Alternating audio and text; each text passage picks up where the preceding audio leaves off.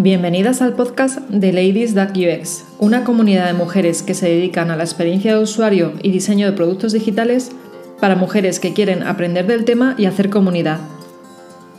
Comienza el episodio número 3 del encuentro realizado el 23 de abril, donde Helen Cípora y Aida Méndez nos hablan del diseño de interfaces de voz.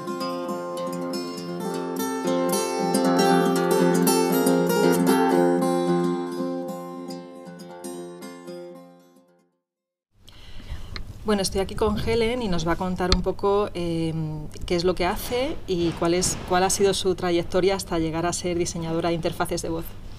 Ok, eh, pues sí, soy eh, UX, Conversation and Service Designer, como si quisiera tener más cosas. Em, pues he llegado, o sea, lo que hago es diseño interfaces pues, gráficos, entorno gráfico, GUI. También soy diseñadora de conversación Mm, he diseñado, por ejemplo, eh, eh, la app de voz para tanto Google Assistant como Alexa de Directo al Paladar, que es un blog, pues un canal de recetas y de cocina. Eh, hago investigación con usuarios, que me encanta porque siempre puedes aprender algo nuevo ahí. y pues eso, Service Design, pues entrar dentro de de empresas y ayudarles a, mejorar indirectamente la experiencia de usuario, trabajando mejor los servicios, o sea, los, quitando silos, eh, ayudando a los empleados a estar contentos. Eso mola mucho. ¿Cómo he llegado a, donde estoy? Pues eh, estudié filología. Estudié idiomas en la universidad, estudié eh, español. Ahora entiendo que hables también italiano también, que te sí, sí, em, y, estudié pues eso, filología española e italiana y a ver si no empiezo a hablar en italiano sin querer ahora, porque también me, me pasa que se me van los cables eh, entre los idiomas. Em, pero sí, estudié filología y ahí pues obviamente empiezas no solamente a estudiar los idiomas eh, y estudiar lingüística, ¿no? sino también empezar a mirar mucho las culturas y cómo eh, interactúan y se comportan en su historia, eh, la literatura, toda la cultura, pues la, me, me, encantaba, por ejemplo, Dante y todo eso. Y, eh, pero sabía al salir, después de haber vivido en Italia, en Torino y en Madrid, no, perdona, en Granada, sabía que al salir de la universidad quería trabajar en lo digital, no sabía qué más, ¿vale? Había estudiado arte hasta A-Level en Inglaterra y eh, sabía que me molaba eso, el lado creativo. Eh, entonces empecé a trabajar, eh, al mudarme a Madrid, vine de vacaciones me quedé, y aquí estoy 11 años después, empecé a trabajar en una, una agencia de marketing, principalmente por mi inglés en su momento. Y empecé a hacer cosas de UX, por ejemplo, wireframes muy básicos, ¿vale? Dibujados eh, en cualquier cosa que pudiese encontrar.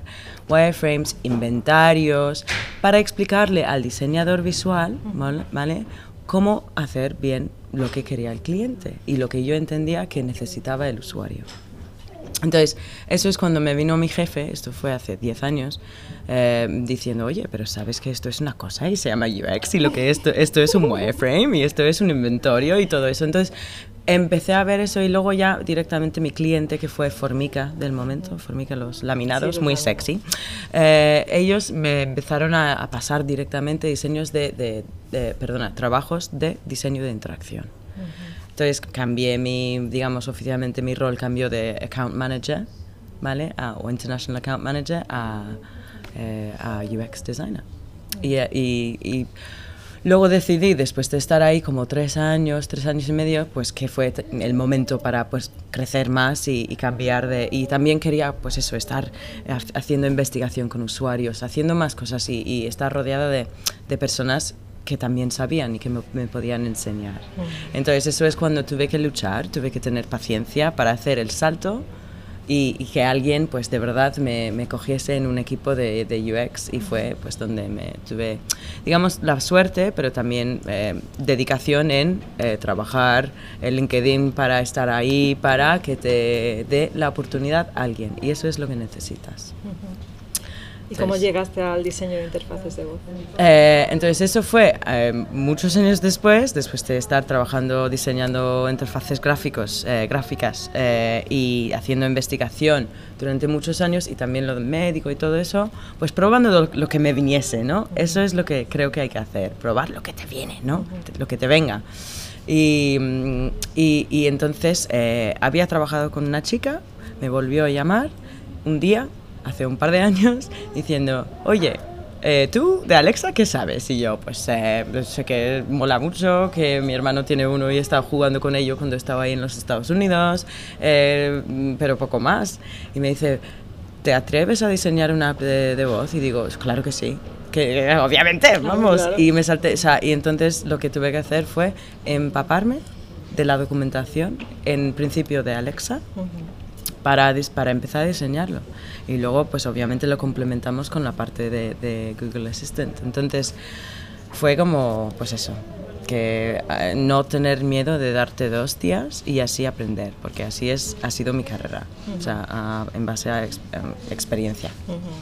Sí, perfecto. Bueno, ya por último, ¿qué consejo das a las ladies que vienen aquí a este evento? Vale, aparte de probar lo que venga, por probar y por eh, aprender cosas nuevas, em, diría que si te mola una cosa, vea por ello. O sea, es muy como cliché, muy típico, pero de verdad. Y creo que es también normal que cambiemos muchas veces en nuestras carreras.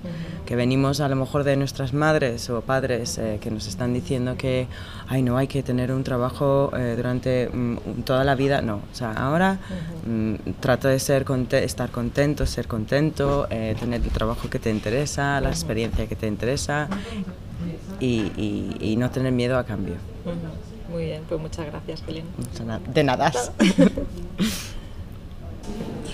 bueno, Aida, cuéntanos em, cuál qué es lo que haces y cuál es tu trayectoria profesional. Bueno, pues yo soy responsable de innovación en Webedia y responsable de innovación, la verdad es que es un puesto muy amplio. Básicamente es todas las cosas que no se han hecho nunca todavía, pues me, caen a mí. Entonces realmente es muy divertido porque a mí lo que más me gusta es empezar cosas. Es un puesto que la verdad que me va genial porque yo me defino mucho como empezadora de cosas, de vamos a ver este nuevo proyecto, esta nueva tecnología, cómo la podemos utilizar, cómo la podemos aplicar, e investigar pues eso, desde con quién podemos hacerlo, qué perfiles profesionales necesitamos para, para desarrollar un nuevo producto digital. Eh, cómo podemos monetizarlo, eh, bueno, pues todo, todo el proceso de, desarrollo de nuevos productos y ya cuando, cuando están empezadas las cosas, pues yo las suelto y ya las, las cogen otros equipos. Y en cuanto a mi trayectoria, pues la verdad es que es un poco sui generis porque yo soy periodista. Empecé trabajando en el mundo de comunicación y relaciones públicas, siempre muy vinculada a empresas tecnológicas y también muy vinculada a la innovación, porque uno de los primeros trabajos que hice en este mundo fue montar el primer gabinete de bloggers que hubo para, para Nokia en Madrid, porque hasta ese momento las relaciones públicas solo se llevaban a cabo con periodistas y, bueno, pues monté el primer gabinete que se dirigía también a informadores digitales que en aquel momento pues todavía no se les hacía caso. Y bueno, pues de ahí salté al mundo de los medios digitales en Weblogs, que es la empresa editora de Sataka, donde, donde trabajo ahora mismo y, he ido pues eso, desarrollando distintos productos digitales, tanto para medios de la casa como para clientes. He trabajado con clientes como Coca-Cola o ING, Philips, McDonald's y, bueno, pues eso, eh, al final el puesto de, responsable de innovación eh, ha acabado siendo la materialización de lo que venía haciendo todos estos años, que a mí era siempre la que me caían los proyectos nuevos. ¿no? Muy bien, y bueno, si tuvieras que dar algún consejo para las personas que vienen a, este evento, que están aprendiendo y qué es lo que, quisieran, por ejemplo, hacer tu puesto? ¿qué, le pues mira, en mi experiencia realmente lo que, lo que me ha llevado a donde estoy ha sido la inquietud, porque muchas veces cuando quieres hacer cosas nuevas no existe formación específica, no existe un sitio donde puedas ir a aprender y somos la gente que, que somos más culo inquieto y que nos ponemos a buscar y al final es cuestión de, tirar de Google y, y de buscar cosas y de aprender un poco un poco autodidacta y, es realmente lo que más ha marcado mi carrera, que tampoco puedo recomendar eso, una formación, porque muchas veces las cosas más nuevas, como las interfaces de voz, que es lo que vamos a hablar hoy, pues antes de que exista una formación ya hay una demanda en el, en el mercado y la formación eh, reglada ¿no? viene después. Entonces los pioneros son un poco los que, los que tienen el culo más inquieto. Muy bien, pues muchas gracias. Gracias. Os comento que este encuentro fue realizado en el auditorio grande, por lo tanto el sonido de ahora está un poquito más bajo y más distorsionado que los anteriores encuentros. Bueno, ¿por qué estoy aquí dándoos la grasa? Muy buena pregunta. Alexa, siguiente diapositiva. Alexa, next. Ok, pues la primera cosa que quiero deciros es que soy Giri, eh, con lo cual Mm, seguramente os voy a hablar en Spanglish, que ya lo he hecho. Eh, las que han trabajado conmigo eh, van a saber que eso es mi idioma nativo ya directamente. Y eh, entonces, bueno, si no entendéis algo, cualquier cosa, me lo decís sin problema. Em, llevo 10 años trabajando en este mundo, casi 11. ahora estoy trabajando de freelance. Alexa Next. trabajo en UX Design, UX Research, ¿Qué más? Service Design y más recientemente Conversation Design, Alexa Next. Eh, he trabajado eh, diseñando para entornos gráficos, GUI, Graphical User Interface, eh, Voice User Interface, dispositivos médicos, algunos que otros, y también pues, servicios. okay, Alexa Next. Tengo que quedarme más cerca de este micrófono. Um, soy súper fan de la metodología de Design Thinking, para implementarlo no solamente en, en, el trabajo, sino en la vida también, creo que puede ayudar. Alexa Next. Y a nivel de Conversation Design, pues eh, he trabajado eh, eh, haciendo el diseño funcional para la de voz de directo al paladar y eh, también pues, empezando a, a pillar toda la experiencia que pueda, eh, haciendo consultoría para otros asistentes y, y bots también. Alexa Next. Estoy aquí para compartir unas buenas prácticas para de BUX, right? suena súper bien, eh, o Conversation Design con vosotros, teniendo en cuenta que mm, pues probablemente venimos de un mundo gráfico, es decir, estamos acostumbrados a diseñar cosas visuales, cosas de, de, de pantalla, vamos. ¿Ok? Alexa, siguiente diapositiva. Entonces os cuento, un momento sobre Directo al Paladar. Eh, estuve involucrada en todas las fases del proyecto, desde la conceptualización hasta el diseño funcional, hasta testing con usuarios y testing para bugs, certificación y lanzamiento. Y fue súper guay, tuvimos el reto, como mencionaba Aida, de eh, conseguir ser uno de los primeros skills eh, en el marketplace para Alexa, cuando lanzó Alexa en octubre del año pasado, y también eh, ser la primera de cocina en España. Y lo conseguimos, y en una cuestión de tres meses. Alexa, siguiente. Eh, os dejo un momento eh, ver, leer un, una reseña que a mí me parece como curiosa, eh, pues de un usuario, ¿no? Eh, un poco diciendo que, a ver, está muy bien, está bien la, la, action, ¿no? Pero esa voz de Google Assistant, no, no puedo, tal. Entonces también, pues para enseñar que estamos trabajando en ello, pero obviamente el tema de la voz de Google no es de nosotros, es de Google. Alexa, siguiente diapositiva. Ok, entonces quería... No estoy usando esto, al final me dejáis aquí. Si luego me olvido de algo, lo miro. Um, entonces, os cuento unas consideraciones eh, que creo que deberíamos de todos, eh, todos de tener en cuenta a la hora de diseñar conversations, ¿vale? Diseñar para UI. Alexa, siguiente. Pues la primera cosa es que eh, somos todos un poco bebés, un poco infantiles ahora mismo, eh, como nuestro eh, miembro del público más, más chiquitito, chiquitita. Eh, tanto los diseñadores, los desarrolladores, es decir, los profesionales que trabajamos en esta, en esta cosa, en este sector ahora mismo estamos aprendiendo. También los usuarios estamos aprendiendo a ver qué podemos hacer con esta nueva tecnología, qué mola, qué va bien, qué no va bien, ese tipo de cosas. ¿Ok? Eh, teniendo esto en cuenta, quiero enseñaros una cosita que son mis sobrinos. Alexa, siguiente. Ok, y no es, no es solamente para enseñaros un vídeo de mis sobrinos, que son muy buenos, pero eh, porque de verdad eh, hay como aquí un- una cosa detrás, ¿vale? Entonces vamos a ver si se escucha y todo, yo creo que sí.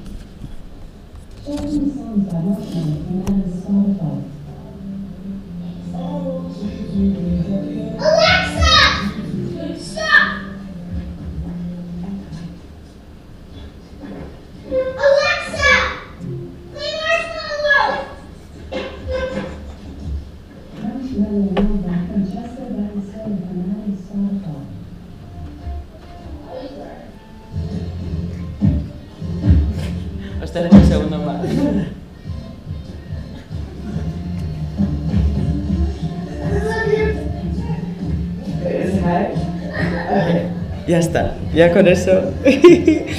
bueno, entonces, ¿por qué os, os enseño este vídeo? Aparte de como simplemente tranquilizarme a mí y, y haceros pensar. o- Em, pues porque ah, os habéis fijado eh, cómo habla mi sobrina con Alexa, con qué facilidad, con qué naturalidad eh, le grita, se enfada con ella y además cuando vuelve a repetirle las cosas no se lo dice más, más despacito, vuelve a decir entonces bueno, pero eh, Aquí lo que realmente es mi punto es que en otras partes del mundo, como los Estados Unidos y Reino Unido, hay niños que ya son BUI native. ¿Qué quiere decir eso? Que han, han nacido y están aprendiendo a hablar en una casa donde hay un bicho de estos, ¿vale? Y esto de verdad eh, es algo que pues, es, muy flipante si lo piensas y cambia bastante la forma de, de interactuar con, con, tecnologías. Em, vale. Entonces, teniendo eso en cuenta, eh, tenemos bastante suerte aquí en España, porque eso quiere decir que si no sabemos hacer algo, si estamos embarcando en una nueva aventura, aventura para hacer un proyecto de, de eh, pues tenemos la suerte de poder mirar fuera, de poder ver las hostias que han dado otras personas y otros diseñadores, otros, otras marcas, ¿vale? En tratando de hacer la misma cosa o algo parecido que hemos hecho nosotros. Entonces, os aconsejo de hacer un bench siempre, mirando eh, los Estados Unidos, Reino Unido, a ver qué están haciendo, ¿vale? Ok, Alexa, siguiente. Diapositiva. Ok, entonces quería hablar un momento de eh, simplemente esa, qué es GUI y qué es VUI, de, de, de, de qué estamos hablando aquí, ¿no? Entonces esto, ¿quién conoce aquí? Levantad la mano, ¿quién conoce esta página web? Unsplash. Venga, levantad la mano de verdad, con energía. Muy bien. Eh, entonces, eh, aquí eh, voy a hablar un poco más adelante de las herramientas que tenemos en una interfaz gráfica como esta para orientar al usuario, ¿no? Pero lo único que voy a decir es que eh, podemos hacer un, un vista- o sea, saber un vistazo lo que ofrece esta página, ¿verdad? Pero cuando estamos hablando del entorno vivo, ahí estamos hablando de algo un poco diferente. Estamos hablando de esto. Alexa, siguiente. Esto claramente es una máquina. No, no tenemos ninguna pantalla, estamos hablando con un trozo de plástico. Entonces, esto eh, nos cambia bastante eh, la forma de, de, de approach estas cosas, ¿no? Como diseñadores y también como usuarios. También estamos hablando de este tipo de cosas. Alexa, siguiente.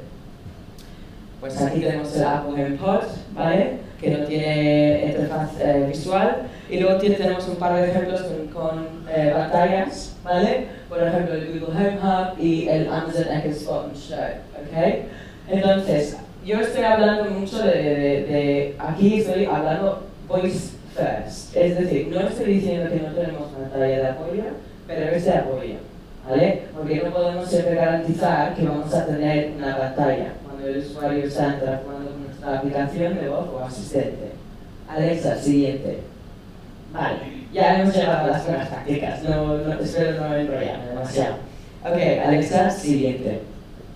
Vale, entonces mi primer punto aquí es que voz no es apto para todo. ¿Ok? Para microinteracciones, sí. Entonces, hay que elegir muy, muy, muy bien el concepto desde el primer lugar. ¿Vale? Alexa, siguiente.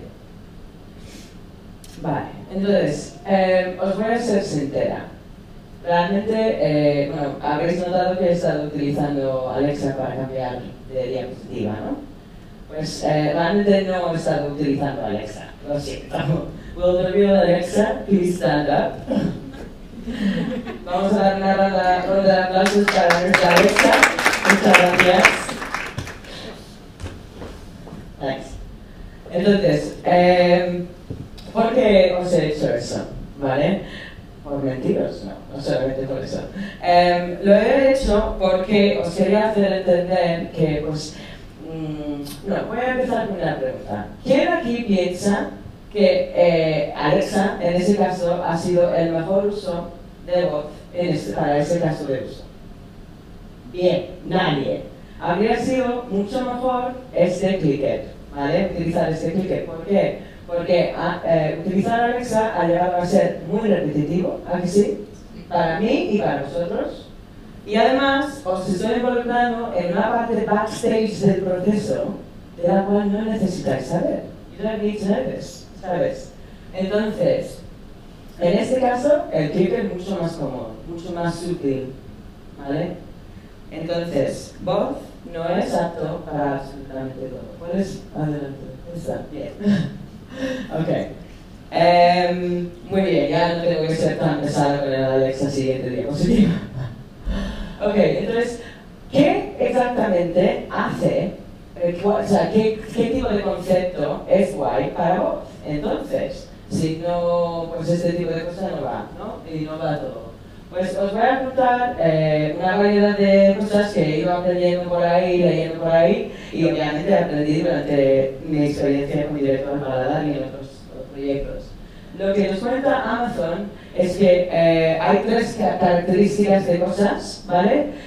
Eh, para que sea exitoso una apl- ap- aplicación de voz, ¿vale? Que sean las cosas más rápido, más divertido y más fácil, ¿vale? Ok.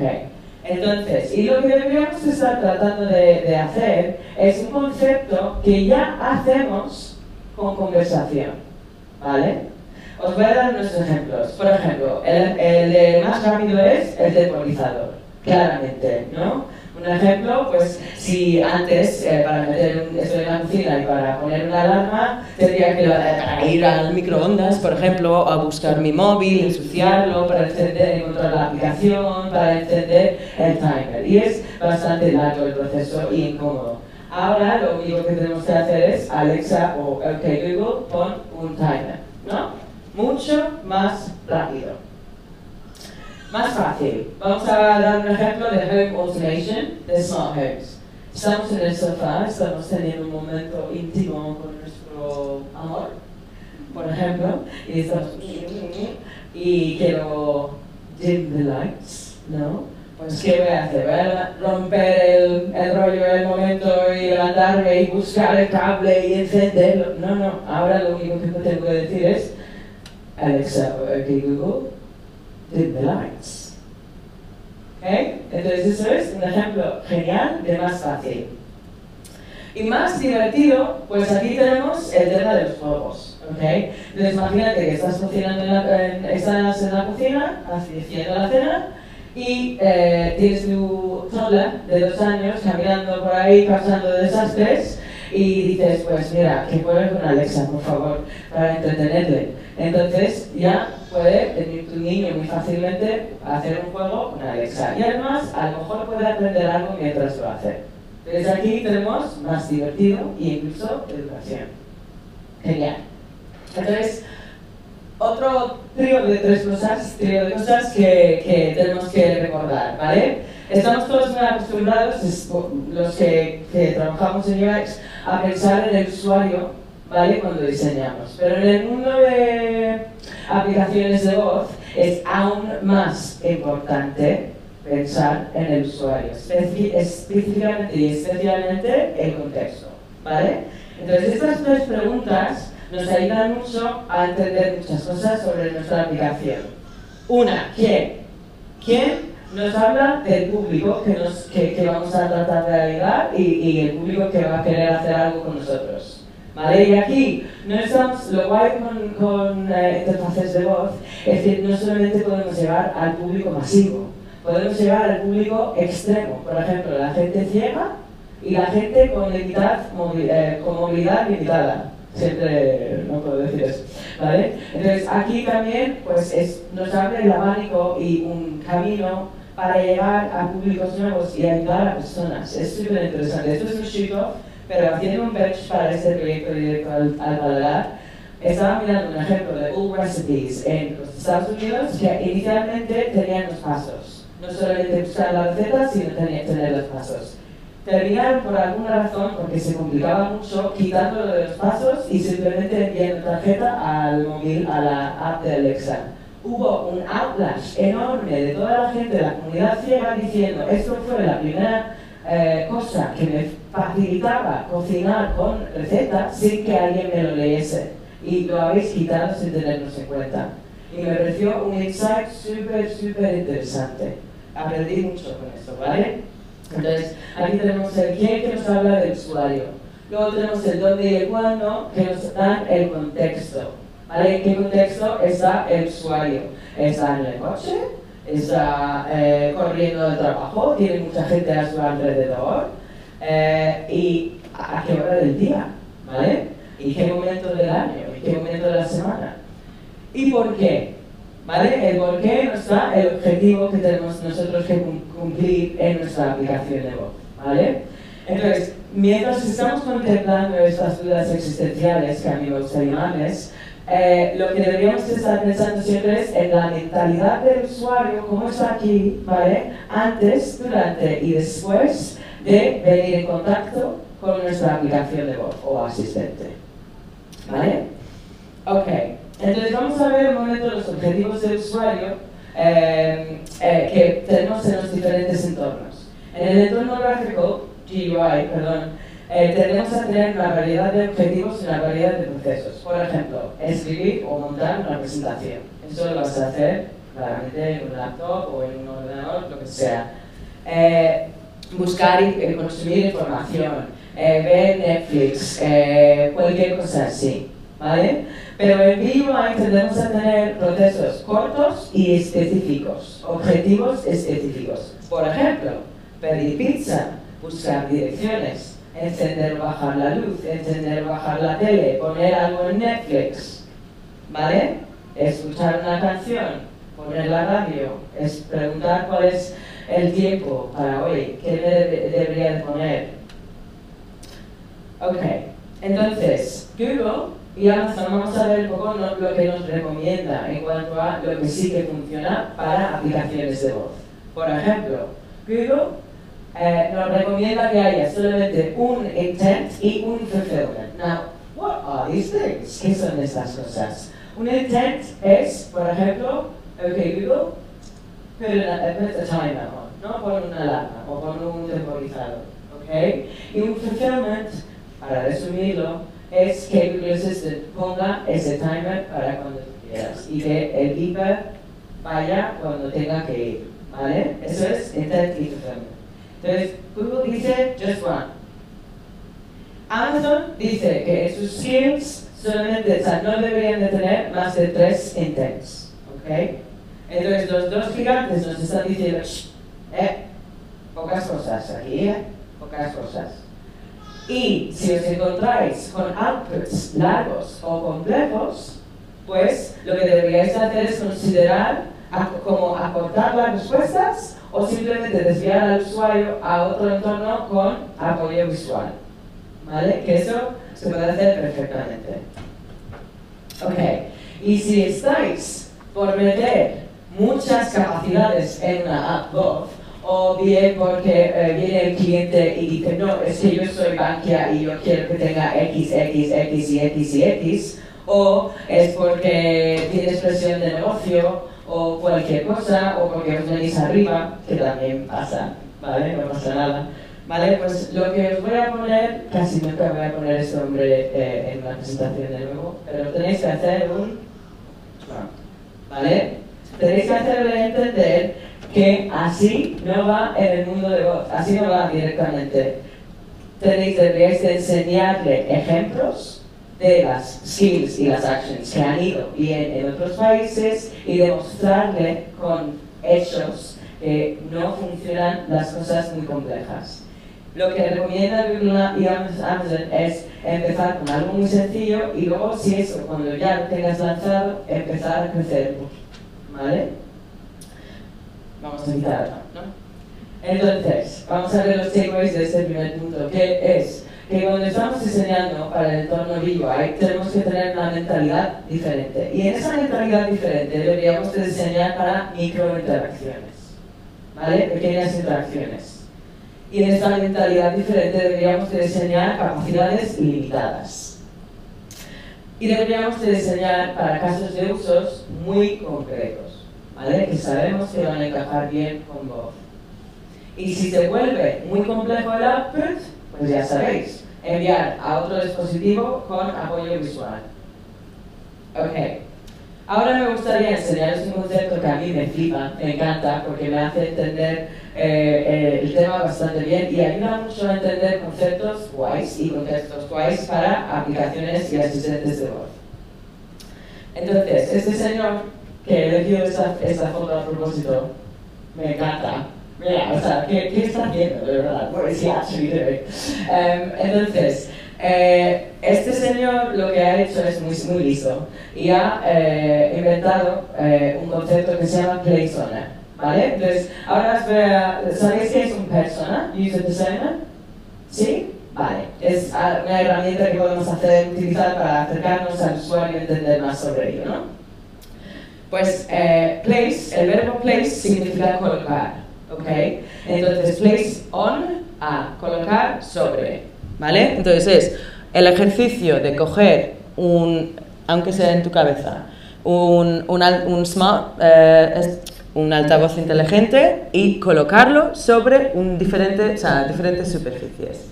Eh, aquí, eh, en el coche, en mi carrito del supermercado, cocinando, ¿vale? Sobre el huerto, cualquier cosa así. Y lo que nos ayuda a entender ese concepto de persona es cómo la ubicación condiciona el tipo de interacción que tiene sentido. ¿Vale? Que no hay ningún único mejor input ni un único mejor output. Que todo depende de dónde, que de dónde estás, que en su lugar define qué tienes libre para usar. Hmm. ¿Entendido? ¿Cómo es? Right. Vamos a ver un par de ejemplos de escenarios reales, ¿ok? Vamos a, a, empezar diciendo que todos tenemos, bueno, no, perdón, los que tenemos suerte, tenemos manos, ojos, una, oídos y una voz, ¿no? Ok, bien. Entonces, vamos a ver el escenario de biblioteca con casos. En una biblioteca con casos tengo manos libres, ojos libres, voz restringida, oídos restringidos. Todos nos han hecho una bronca de librarian, right? En algún momento de nuestra vida. Vale. Entonces, cocinando, ¿qué tenemos? Tenemos manos ocupadas, tenemos ojos libres, tenemos boca libre, voz libre y oídos libres. Hmm. En una discoteca tenemos manos más o menos libres, dependiendo de cómo va la. Eh, tenemos ojos más o menos también libres, eh, voz restringida y oídos restringidos. Conduciendo tenemos manos restringidos, ocupados, ojos ocupados, voz libre y oídos libres. Entonces empieza a quedar claro cuáles son los escenarios y contextos donde mejor encaja una aplicación o un asistente en el entorno voz. ¿No? Cocinando y conduciendo. ¿Y qué, qué es? Pues tenemos la, la voz y los oídos libres. Entonces, os dejo sacar una fotico. Vale. Vamos a seguir con este ejemplo, eh, que es un ejemplo de, de dos amigas. Tenemos Elena, que está en la biblioteca, y a Sara, que está conduciendo. ¿Vale? Por ejemplo, en una app de mensajería de chat ideal, las dos podrían componer y consumir, ¿vale?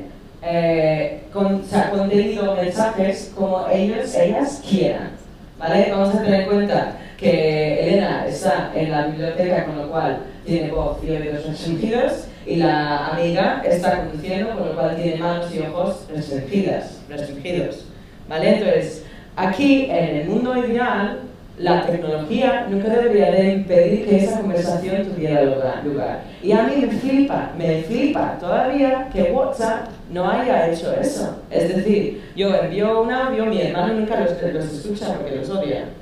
Entonces es como, vives en los Estados Unidos, o sea, venga, haz un esfuerzo. Entonces, estaría bien que WhatsApp hiciese ese esfuerzo para leer, para convertir el texto también y dar la opción al usuario de leer, ¿vale? Que el usuario decida cómo consumir ese contenido. Entonces, aquí los takeaways son usar los playzones para entender el rol de voz como input y output. ¿Ok? Recordad que VUI no reemplaza otros UI, sino tiene que encajar como UI, interfaz complementaria. ¿vale? Y según el objetivo y el contexto, el usuario cambia entre entorno y interfaz, pero sin darse cuenta. Ahora fijaros, o sea, fijaros un poquito en vosotros mismos y en vuestros amigos cuando estáis observando por ahí. O sea, lo hacemos sin darnos cuenta. Ok. Y la tecnología debería de facilitar y no impedir el objetivo. Ok. Siguiente punto es la importancia de establecer expectativas claras y tener prompts bien diseñados. ¿Alguien sabe qué es un prompt? ¿No? Ok, so un prompt, más o menos, para resumir, es lo que dice el asistente para conseguir eh, que fluya la conversación y para conseguir información y dar información, ¿vale? Entonces, vamos a ver un ejemplo. Bueno, vamos primero a, a volver a nuestros amigos Uns- Unsplash, ¿vale? Entonces, en nuestros amigos Unsplash tenemos un par de herramientas en, en el entorno GUI que podemos utilizar para orientarle al usuario en cuanto a lo que puede hacer en nuestra web o aplicación y conseguir, ayudarle a conseguir su objetivo, ¿no? ¿Cuáles son? Pues son el menú aquí arriba, ¿no? Con nuestro, nuestra jerarquía de botones y todo eso, to actions. Luego tenemos el, el buscador que han diseñado muy bien, tiene sus eh, ejemplos de search, trending searches, están incluso utilizando pues, el emoticono para dar un poco de, de- de personalidad eh, al usuario. eh, y además tienes las pestañas y tienes las imágenes. Y como hemos dicho antes, el usuario en un segundo puede hacer, ah, vale, yo ya sé lo que puedo hacer aquí, eh, y sé lo que no puedo hacer, ¿vale? Pero cuando estamos hablando del entorno VUI, estamos un poco más como Sandra en DevOps, ¿vale? Que no vemos del todo bien. Entonces, por ello se vuelve súper imprescindible lo siguiente. Hay que establecer expectativas desde el primer momento. Hay que, no hay que sobreprometer, ni a nosotros mismos como diseñadores o a profesionales de esto. Es decir, no vamos a abarcar todo, vamos a elegir muy bien el intent, ¿no? El- la capacidad, ¿vale? Pero también evitar sobreprometer al, al cliente y al usuario, ¿vale? Hay que orientar al usuario de forma muy clara y hay que ayudarle a lograr su objetivo. Y si, desvi- si se desvía de su, su path, su camino, hay que cogerle la mano y hay que devolverle al, al camino. Por ahora, por lo menos, tiene que ser así. No estoy diciendo que en el futuro o sea, vaya a ser así la conversación, ¿vale? Entonces, ¿cómo lo hacemos? Pues con prompts bien diseñados. Entonces, para enseñaros un ejemplo de estos prompts bien diseñados, eh, voy a invitar a nuestra Alexa barra Aida al escenario de nuevo, por favor. Le damos una ronda de aplausos de nuevo. Thank you, thank you, thank you. Vale. ¿Se escucha? Sí. All right. Ok, entonces, eh, a ver, yo tengo que hacer estos. Entonces, empiezo ahí. No, I was confused. It was like, Talk to Kayak. All right, let's get kayak. Welcome to Kayak. Would you like us to search for flights, search for hotels, or track a flight? You can also say help for other options. Search for flights. To determine your closest airport, I'll just need to get your current location from Google. Is that okay? Yes, that's okay. Sorry, I didn't understand. To determine your closest airport, I need to get your current location from Google. Is that alright? Yes. Thank you. I've set Madrid Barajas, Spain, as your home airport. Where do you want to fly to from Madrid Barajas, Spain? Berlin, Germany. Looking for flights from, from Madrid to Berlin. Do you have specific dates in mind? No. The cheapest option from Madrid to Berlin, leaving on January 17th and returning on January 24th, is a flight with one stop on Brussels Airlines for 147 euros. Would you like to run another search? No. Thanks for using Kayak. And then a second later, Ask kayak to search for a flight to Berlin. Esto lo haces para dejar mal mi, mi acento en inglés. No, but I know, no, you've got a really good accent. looking to looking for flights from Madrid to Berlin. Do you have specific dates in mind? Okay, thank you so much, babes. Round of applause again. Entonces vamos a ver un momento cuáles son los diferentes elementos de esa conversación con Kayak. Vale, esto lo tuve con Kayak en el Google Assistant hace un par de meses, ¿vale? Entonces, eh, aunque hay cosas de esta conversación que yo mejoraría, ¿vale? Eh, mm, quiero enseñaros unas cositas, ¿vale? Entonces, la primera cosita que me gusta es que en la frase de bienvenida, ¿vale? Dice, welcome to Kayak, would you like lo que hace es, nos da las tres opciones que tenemos, ¿no? Y nos recuerda que podemos pedir ayuda si queremos, de forma intuitiva, sin decir, you can, bueno, dice, you can also say help, ¿vale? Entonces, para seguir con la conversación, ¿vale? Lo que tiene que hacer es pedirnos permiso. Pero esto me encanta porque lo hace de forma muy intuitiva, ¿no? Y muy conversacional, ¿vale? Entonces, just your place to step, is that okay? I'll just, ¿sabes? Está como haciéndolo muy, eh, esto no es nada, ¿no? Entonces, cuando no nos entiende, ¿vale? Cuando no me entiende, gestiona el error de forma muy elegante. Dice, sorry, I didn't understand. Nos hace un reprompt, que es cuando repites la última cosa que has dicho, ¿vale? Y luego varía un poquito la última cuestión, ¿no? Is that alright? Que por cierto, siempre hay que terminar la frase con una pregunta antes de open the stream, ¿vale? Para que el usuario sepa que tiene que responder, ¿vale? Is that alright? Cuando lo entiende, ¿vale? Lo que hace es confirmar de forma conversacional de nuevo que ha entendido Madrid, Spain, ¿vale? Y nos pide el siguiente trozo de información. Cuando ya se lo damos, también nos hace lo mismo, confirmación y siguiente trozo. Y cuando le decimos que no, en vez de hacernos más preguntas, simplemente por defecto va a la opción más barata, ¿vale?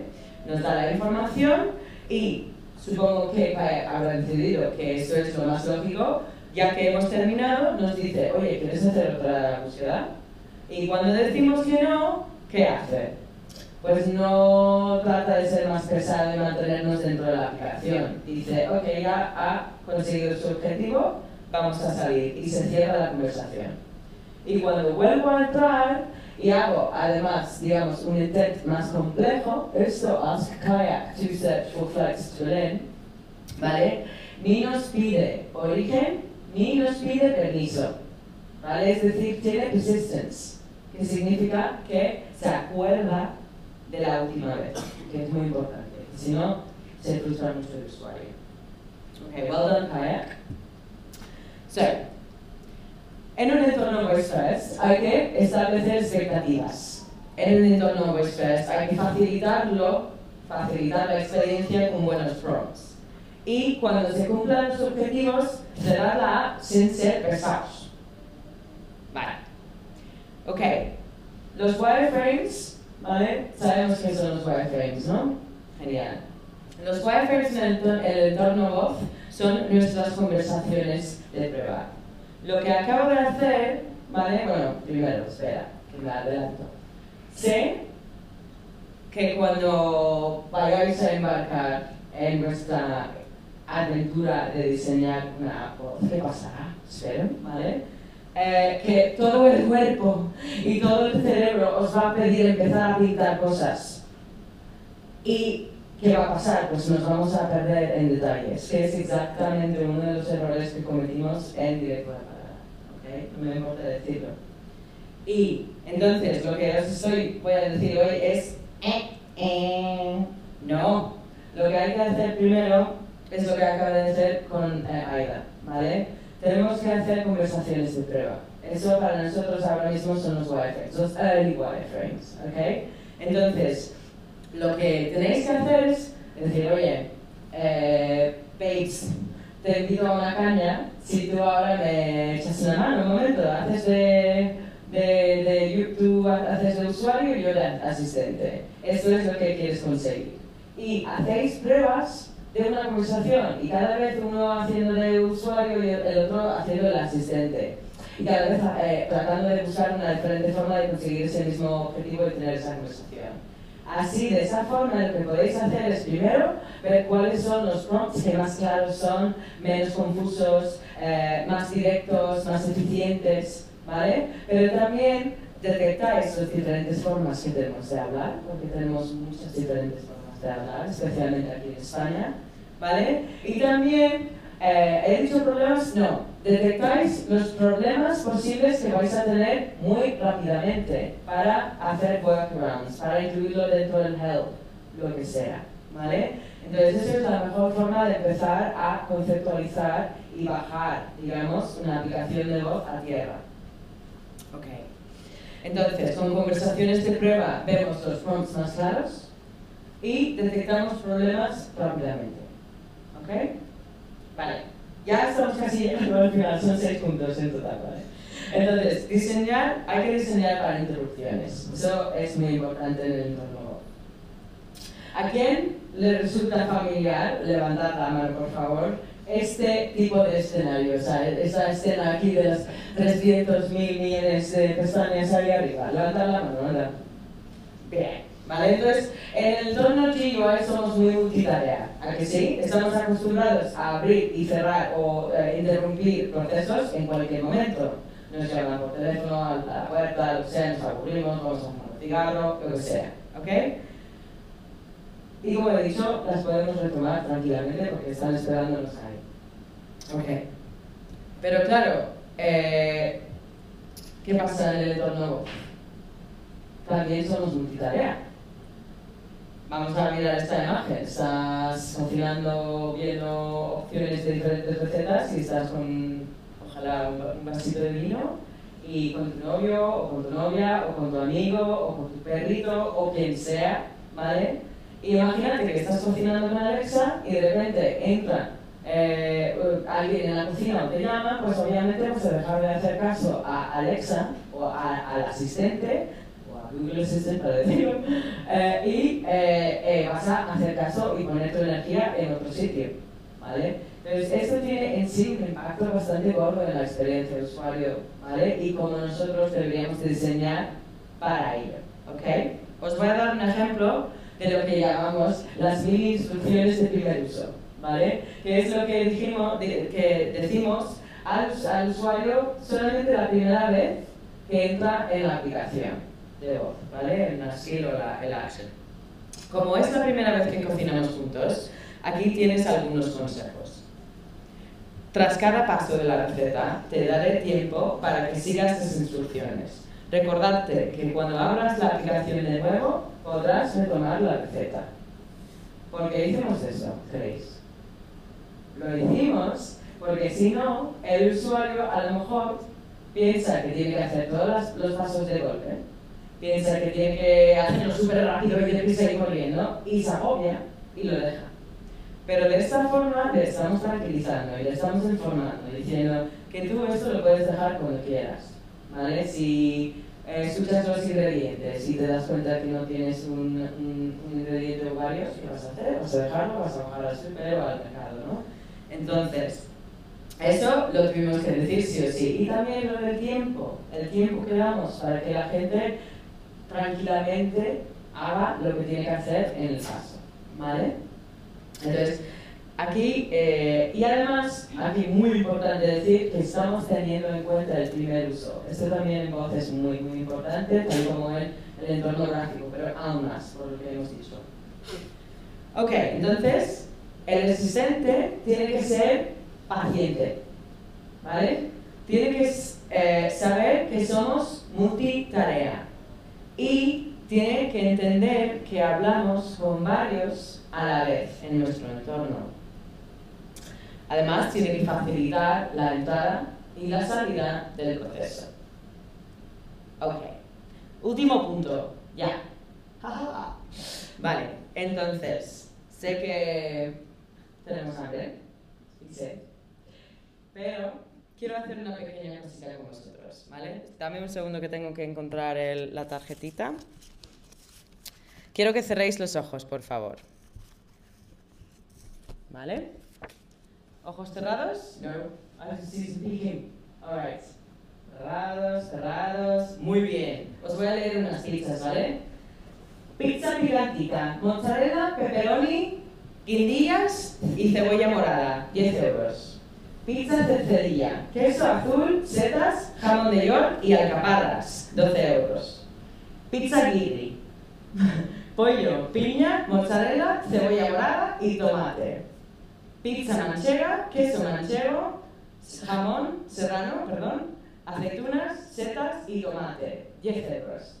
Bien, abrid los ojos. Ahora quiero que os giráis hacia la persona que tienes al lado y quiero que tratéis de repetir toda la información que os acabo de leer, los nombres, los ingredientes y los precios a la persona que, que tienes cerca. Así que acercaros, venga, intentad, quiero escucharos mucho, quiero escucharos diciendo pizza picantita.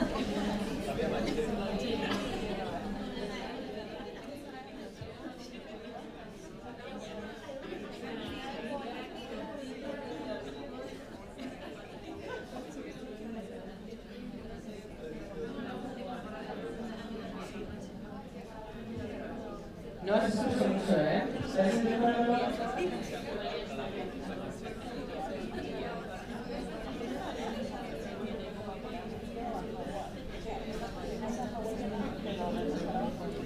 Vale. Ok, creo que ya habéis tenido bastante tiempo como para entender mi punto aquí, ¿vale? ¿Cuántas personas aquí levantad la mano? Por favor. ¿Cuántas personas aquí se han acordado de todas las pizzas que he dicho? Todos los títulos, eh, los ingredientes y los precios. Nadie. Bien, ok. Yo tampoco, ni de broma. Ok, ¿y cuántas personas se han acordado de dos de las pizzas y sus cosas? Vale, eh, los nombres. ¿Los nombres? Vale. ¿Y quién se acuerda mejor de la última cosa que he dicho? De la manchega. Vale. ¿O la primera? ¿Puede ser? No, la, la última. Vale. Ok. Entonces, vamos a ver qué significa esto. Que nosotros cuando estamos escuchando tenemos una capacidad de memoria limitada. ¿Vale? Y además no es solamente lo que podemos acordar y recordar, es mm, la capacidad de- y cantidad de información que podemos eh, absorber. ¿Vale? Ok. Con lo cual hay que empezar a romper el contenido en trozos, ¿vale? Y priorizárselo para el usuario. Ok. Una de las cosas que me da bastante miedo en general, especialmente en España, pero en general, es que empresas y marcas piensen que podemos coger nuestra app, web o lógica de negocio y hacer así, tal cual, a- al entorno de voz o a, a la aplicación de voz, ¿no? Pues aquí vienen las líneas de nuevo. Eh, eh, no, no podemos, desafortunadamente. O sea, vosotros imaginar eh, consumir, tratar de consumir el contenido de tu, tu feed de LinkedIn en audio. Sería, un, un- sea, sería horri- horrible, ¿no? Horrible. Eh, vale. Entonces, esto es otra cosa que tenemos que tener muy en cuenta y ser muy fuertes con el tema, con nuestros clientes, con el negocio, tal, cuando van a decir, ya, pero yo quiero esto, esto, y lo quiero. Y la, ya, pero no va. Vale. Entonces os, os cuento un poco lo que tuvimos que hacer para adaptar, eh, lo mencionó antes Aida, para adaptar el contenido de directo al paladar eh, a algo. ¿Sabéis? Eh, bueno, os cuento. Directo al paladar empezó, o sea, es un blog de recetas, ¿vale? Entonces, obviamente, entorno gráfico y eh, vamos a tomar un ejemplo de una receta que tiene cinco pasos, ¿ok? Entonces, em, lo primero que tuvimos que hacer para adaptar el contenido a voz, ¿vale? Era coger esta, esta receta de la web, ¿vale? Y ver si eh, lo que teníamos que hacer es, era solamente tratar un ingrediente por paso. Es la primera cosa que tuvimos que hacer, porque no tenemos capacidad para absorber más información sobre lo que tenemos que hacer con un ingrediente más de un ingrediente a la vez. ¿Vale? Entonces, esa es la primera cosa que tuvimos que hacer. ¿Vale? La segunda cosa que tuvimos que hacer era, cada vez que mencionábamos, lo, lo habéis escuchado, eh, un ingrediente, teníamos o tenemos que referenciar la cantidad de ese ingrediente, ¿no? Coge los 150 gramos de harina y. ¿Vale? ¿Por qué? ¿Por qué? Pues porque no sabemos cuándo ha escuchado el usuario los ingredientes, porque se le dicen al principio del, del proceso. Puede haber sido ayer, porque ha decidido hacerlo para hoy, o puede ser haber sido hace cinco minutos, hace una hora, no lo sabemos del todo, ¿vale? Con lo cual tenemos que estarle recordando para tranquilizarle, siempre guiarle de la mano. Ok. Y si de repente esta receta, que eran cinco pasos en la web, una receta bastante corta, fácil, tal, se volvía 15, 20 pasos en nuestra aplicación de voz, pues ya sabíamos probablemente que esa receta no era apta para voz. ¿Ok? Así que, recordad que tenemos una memoria limitada cuando escuchamos. Que no podemos coger nuestra app o web y trasladarlo directamente a Viva, que la tenemos que adaptar. ¿Vale? Entonces vamos a ver un momento las conclusiones y luego, bueno, si queréis tengo un sneak peek de los en- entregables que hicimos el, el, el- el proyecto, por si lo queréis ver y tenéis muchas ganas, ¿vale? Pero lo he dejado fuera porque pues sabía que tenía mucho contenido, ¿ok? Entonces vamos a ver un momento las conclusiones. ¿Cuáles son? Primero, voz no es apto para todo, desafortunadamente. Hay que elegir muy bien el concepto. Y para ello, utilizar los placeholders, ¿vale? Para entender la importancia del contexto. Entender que BUIs tienen que encajar, no reemplazar eh, otros interfaces. Y que hay que establecer expectativas muy claras y utilizar prompts bien diseñados y pensados. Wireframes son nuestras conversaciones de prueba para empezar a saber cómo va a ir eso, ¿vale? Y hay que diseñar para introducciones y como último, desde luego, hay que adaptar contenido a voz. Entonces, eso ha sido todo. Muchas gracias. Espero que haya sido entretenido. Thank you, thank you, thank you.